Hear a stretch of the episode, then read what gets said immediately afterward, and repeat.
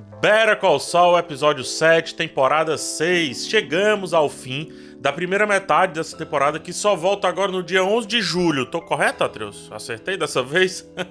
e tudo que eu posso dizer sobre esse episódio sem spoilers é que meu queixo está caído, não sei como reverter isso e vá assim mesmo. Paciência. A partir daqui teremos spoilers do episódio. Fique por sua conta e risco e também se inscreva no canal, deixa o like, você já sabe como é que faz tudo direitinho. Vamos lá porque tem muito assunto.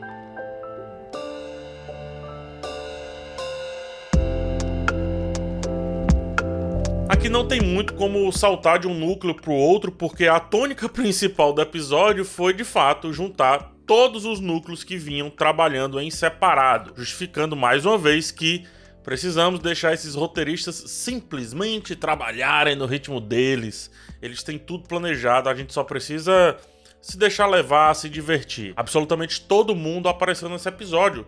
Do Chuck, em um quadro lá no escritório da HM, né? HHM, até o Lalo atuando junto com o Howard. Percebem como é a primeira vez? E também é a última vez que eles estiveram juntos, os atores. Pode parecer algo bobo, eu tava até conversando com a Trilson durante o episódio e depois do episódio.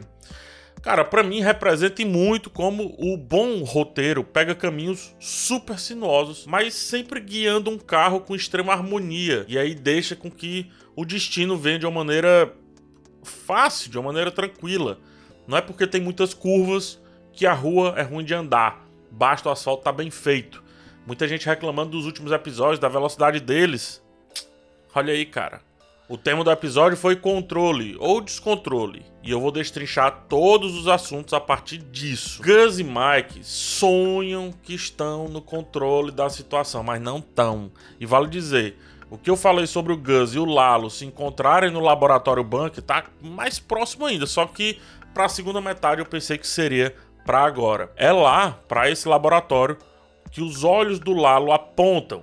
Ele falou isso pro cartel lá na gravação que vinha fazendo cara de psicopata maluco na gravação, inclusive. Se esse cara não é um dos maiores vilões do universo Breaking Bad, sei não, mas sei mais não. O cara consegue dar mais medo do que o Gus, lidando contra o Gus. Isso é grande. Jimmy e Kim estavam no controle do plano, né? Isso era bem evidente, eles conseguiam controlar as minúcias, mesmo alguns caminhos sinuosos, como a questão lá do, do braço do juiz, as imagens, eles consertaram rapidamente. Ambos tinham tanto controle que, inclusive, o detetive do Howard estava na folha de pagamento da dupla. Eu posso até estar tá errado com o que eu vou falar agora, pode ser um pensamento apenas desse episódio né? Eu não voltei em outros episódios para me certificar, peço a ajuda de vocês. Mas me parece que quando as coisas estão acontecendo ali, as falcatruas estão acontecendo, né? Quando as mutretas estão dando certo, Jimmy e Kim realmente viram um casal mais unido, se beijam e aqui chegam a transar enquanto o plano dá certo. Eu lembro de alguns episódios dessa temporada que eles simplesmente deitavam e cada um dormia pro seu lado. Não que eles não tenham feito isso antes, mas pelo menos nessa temporada, essas coisas de casal, digamos assim, acontecem mais naturalmente quando as partes do plano estão é, dando certo, né? Quando o, o, o, plano está avançando. Por falar em plano louco, olha só que metalinguagem genial do roteirista. O plano do Jimmy e da Kim é muito elaborado ao ponto de pensarmos, né? A gente que está assistindo. Tá, Cara, são muitas variáveis para isso daí dar certo. Não, não, é algo forçado, não. Não parece algo forçado. Só que isso se dissolve quando levam pro texto da série, colocam o plano perfeitamente sendo dito pelo Howard e ele mesmo fala pro Cliff, falando assim: eu não faz muito sentido, eu sei que você não vai aceitar isso porque parece loucura. e é.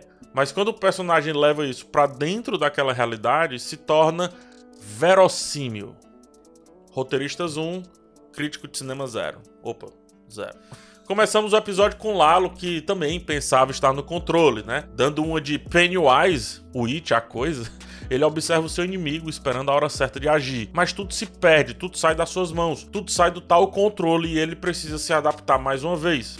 Ao ver a barata, Lalo lembrou de como ele chamou o Jimmy, ou o Jimmy ou o Sol, né? Na, pra ele, acho que o Jim é Sol, enfim. É o Lacucaratia, que foi como ele se referiu sobre o Jimmy quando conversou com a Kim lá na prisão, quinta temporada. Lembram disso? Pois bem, aí após isso, o Lalo se controla, liga tranquilamente, né? O que salva o Hector e cria um novo plano. Pergunta que fica: para que, que ele precisa do Sol? E sem futurologia demais, isso aqui é coisa de filme da Marvel, vamos aqui nas três possibilidades. Ou ele precisa para ter provas, ou para ter informações sobre o Mike, ou até mesmo para tirar o Mike do caminho entre ele e o Gus. A cena da barata é antecedida pela cena dele vendo o Mike na jogada, descobrindo sobre, sobre o Mike na jogada. Por isso eu creio que é essa terceira opção a mais plausível justificando mais ainda a morte do Howard na casa da Kim. Tanto Sol quanto ela estão agora nas mãos do Lalo diante do que aconteceu na frente deles. Aqui é importante dizer: Sol, lá em Breaking Bad, é leal ao Gus, e essa lealdade vai ser forjada a partir de agora pela forma como o Sol resolverá talvez essa situação. O, o círculo do Saul Goodman que a gente conhece, ele se fecha mais um pouquinho aqui dentro desse contexto aqui de Better Call Saul, percebem? E aí fica a pergunta, né? Qual vai ser o preço dessa possível lealdade? Porque vai ter um plano para ele chegar lá. Qual vai ser o preço? A Kim, talvez, o que explica isso é o fato de que ela omitiu que o Lalo estava vivo. E ambos, lembre-se, Ambos prometeram que jamais esconderiam nada um do outro. Sol pode tranquilamente culpá-la pelo que aconteceu com Howard, mas também pode simplesmente querer que ela não esteja mais ali. Ele a ama tanto que não quer ela mais correndo aqueles riscos. Como o Chuck disse, e o Howard também mencionou nesse episódio, tudo que o Jimmy toca vira merda. Essa cena também justifica mais ainda o desespero dele quando Jesse e Walter White vão para cima dele lá em Breaking Bad e ele pergunta se foi o Lalo. Já falei sobre isso. E já que eu citei esses dois, o diretor desse episódio é o diretor de um dos melhores episódios de Breaking Bad, é o amado Say My Name. Temporada 5, episódio 7, quando o Heisenberg nasce, né? Say My Name. A cena da morte do Howard é um absurdo a vela, quando sopra pela primeira vez, nos dá a entender que algo ruim vai acontecer. Já dá para pensar até que é o Lalo chegando ali, mas é Howard quem aparece. E a cena começa a não se encaminhar para algo tão trágico. A vela sopra novamente e o Lalo aparece. Nós, espectadores, perdemos o controle da situação. Quem imaginou que aquilo poderia acontecer daquele jeito? Na boa, vai. Quem imaginou que o Howard iria ou poderia morrer, beleza. Mas naquela composição, naquele mise-en-scène, eu jamais imaginei. O próprio Pennywise, né, o próprio monstro, entra na casa da Kim, ela se desespera junto com a gente, Sol se desespera também. A atuação de ambos sobe, pedindo para que o Howard saia dali de maneira visceral. Pelo amor de Deus, sai daqui, tô tudo arrepiado. Eles emulam o mesmo medo que eu sentia naquele momento, além também da mesma surpresa, né? Howard morre na frente de ambos. Assim como são as grandes mortes de Breaking Bad, como a da Andrea, por exemplo. Ou também como o Nacho nessa temporada, né? Howard morreu depois de, como eu adiantei, fazerem de tudo para entendermos melhor o personagem. Exatamente como fizeram com o Hank lá no Breaking Bad. O tiro joga o sangue do Howard no quadro que, atrás, contém o plano completo da Kim e do Jimmy. E ambos achavam que estavam no controle da situação, como eu disse lá no começo. Ambos achavam que estavam vencendo. Olha só o rosto da Kim conversando com Howard, vivendo certa soberba, gostando daquela situação que ela o colocou na real. Assim também como depois o Howard se achava no controle, porque segundo ele, ele não ia se matar, ele ia se reerguer, fincar pé e dar a volta por cima. Dois minutos depois, bum, descontrole. Um sopro na vela e um sopro na vida dele também. Poético, trágico é fato, mas ainda assim é poético. A atuação do Patrick Fabian foi cirúrgica. Nunca vimos Howard desarrumado daquele jeito.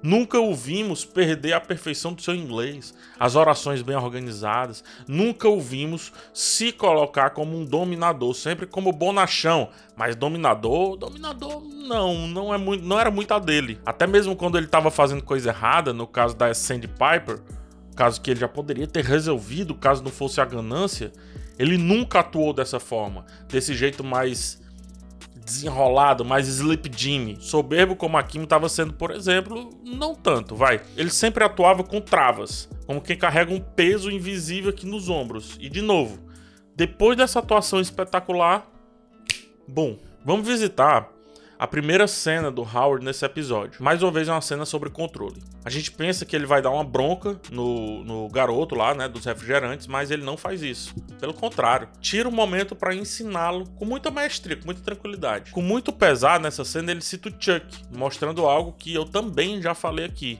ele sentiu e muito a morte do amigo. Não é porque não mostraram de fato que não houveram consequências morais no personagem.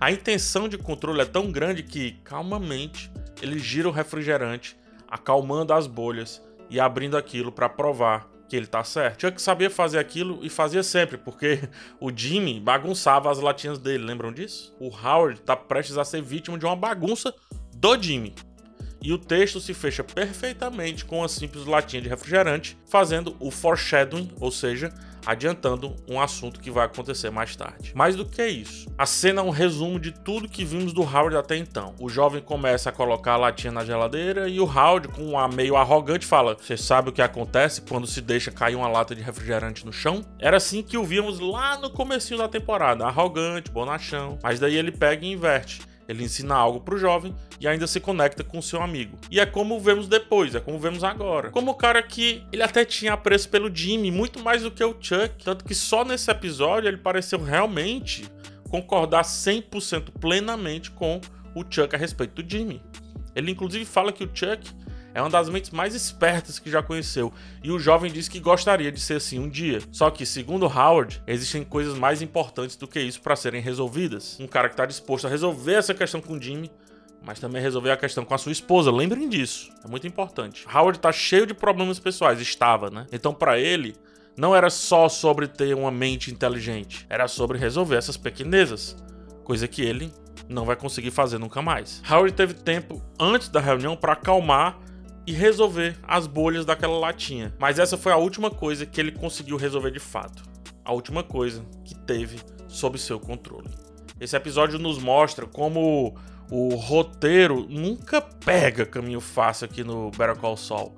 Howard poderia ter pego uh, na senhorinha ali, com aquela substância, e a gente choraria um dano colateral absurdo, que seria muito trágico, geraria um ódio da gente para com eles e deles para com eles, enfim. O caminho fácil seria também o Howard endoidar, como aconteceu, e se matar logo em seguida. Mas não foi esse o caminho. Olha que círculo perfeito falando isso de novo. Não é isso que acontece de fato, mas também é isso que acontece. Olha isso, cara. Facilmente Howard pode ser visto como um cara que morreu no mesmo dia que estava drogado na frente de clientes. Porque se forjar o suicídio, ele foi o cara que se matou depois de um excesso de drogas e de uma decepção no trabalho. Se contarem meias verdades, ele foi um cara morto por um traficante de drogas no dia que apareceu drogado para várias pessoas. Howard teve o seu legado manchado, assim como o quadro com o plano também foi manchado. Kim e Jimmy estão manchados. Jimmy nunca mais pode ser Jimmy, agora ele vai ter que ser o sol daqui para frente para sempre. É o que a gente vê no Breaking Bad. Do controle que todos pareciam ter, a maioria termina com sangue nas mãos. Howard, Jimmy, Kim, Lalo e com certeza, daqui a pouco, Gus e Mike. Mostrando que as únicas pessoas que realmente exercem algum tipo de controle aqui nessa série são Peter Gold e Vince Gilligan, os criadores. É isso, gente. Voltamos agora só em julho, tá? Assim que estrear a segunda parte, já teremos vídeo aqui no canal, com certeza. Tô adorando fazer essa série junto com vocês, tá sensacional. Eu realmente espero ter ajudado a todos e todas que acompanharam aqui meu trabalho e perceberam melhor um pouco ali os caminhos de Better Call Saul. E eu também espero encontrar vocês lá no lançamento do oitavo episódio, tá? Até lá, segue aqui no canal vendo os demais conteúdos. Eu prometo me esforçar para agradar a todos que chegaram depois, né? Ou junto com Better Call Saul e, obviamente, a quem sempre já esteve aqui. Então, dá uma olhada no canal que uma coisa ou outra pode te agradar bastante. Forte abraço em vocês, até o próximo vídeo e tchau. Essa série é foda. Essa série é foda.